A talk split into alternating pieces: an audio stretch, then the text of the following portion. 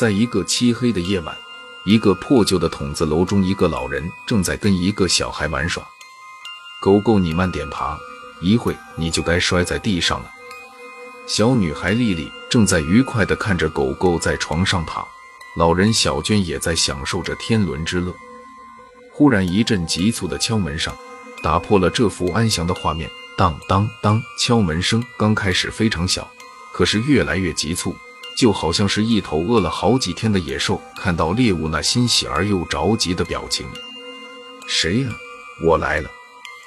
小娟看着正在与小狗玩耍的丽丽，然后放下手中的活。丽丽，你先跟小狗玩一会，姥姥马上就回来。这么晚的天，会是谁呢？小娟走到门口。这时的敲门声显得更加急促，现在已经不是敲门了，而是赤裸裸的砸门。别敲了，我来了。小娟生气地走到房门处，打开了房门。夜晚的筒子楼非常寂静，人们已经习惯了早出晚归的生活。筒子楼非常破旧，没有电灯。小娟凭借着房间中非常微弱的灯光，看清了门外并没有人。那筒子楼的黑暗就好像能侵蚀人的灵魂，这黑暗让经历过大风大浪的小娟有一丝丝的害怕。奇怪，这温度怎么下降的这么快？小娟所住筒子楼在郊区，虽然晚上可能会比城市里冷上那么一点点，可是也不会这么冷啊。这时气温好像凝固了一样，楼道中黑蒙蒙。小娟感觉就好像有一个隐身的透明人走进了屋子，进入到丽丽的房间。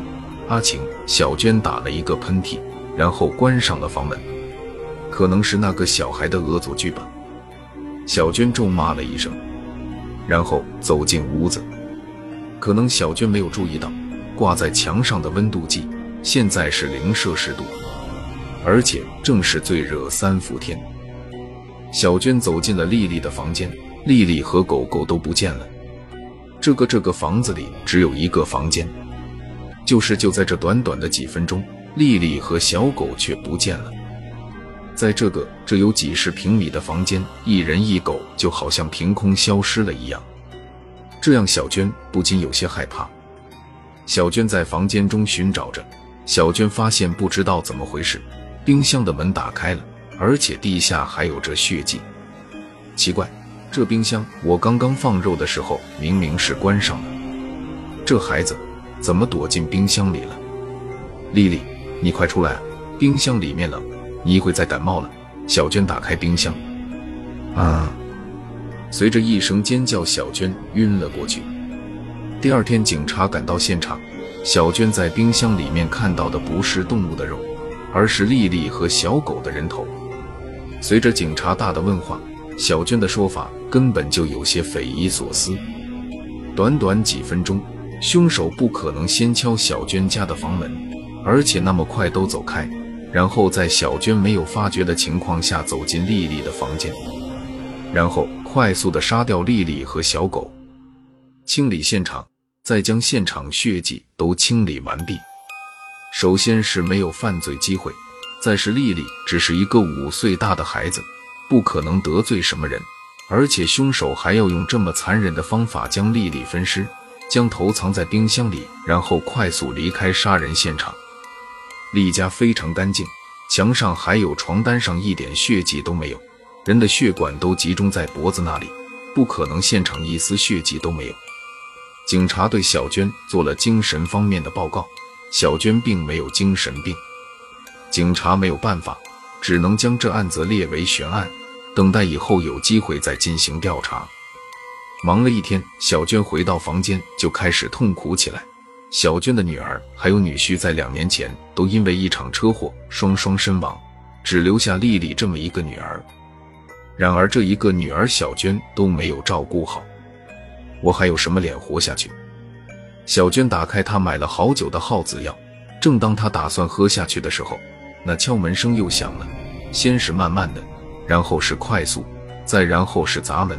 这个非常急促的敲门声让小娟非常熟悉，她永远都忘不了这个敲门声。小娟去厨房拿了一把菜刀，今天就让你为我外孙女偿命。小娟拿着菜刀到了房门口，打开了房门，门外还是跟原先一样，什么都没有，空荡荡的，有的只有黑暗。小娟关上门，然后回到卧室，又看到那个熟悉的画面：外孙女在和狗狗玩耍。小娟一把抱住外孙女，这感觉是真实的。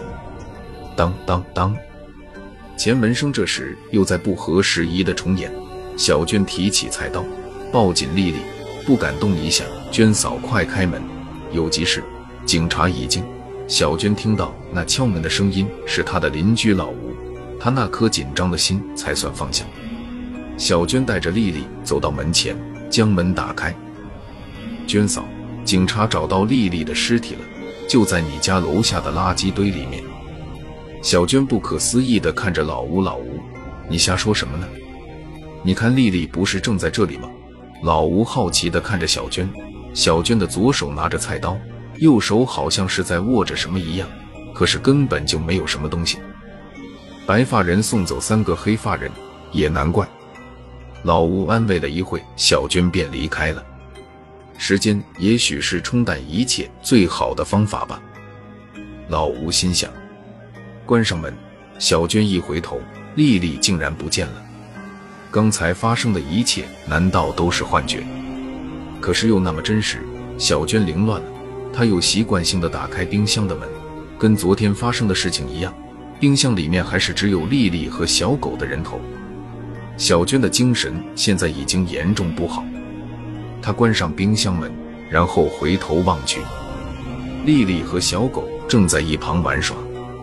小娟受不起事件一遍一遍的重演，那拿起她的菜刀，毅然决然地走到丽丽和小狗的面前，挥舞着菜刀向他们砍去。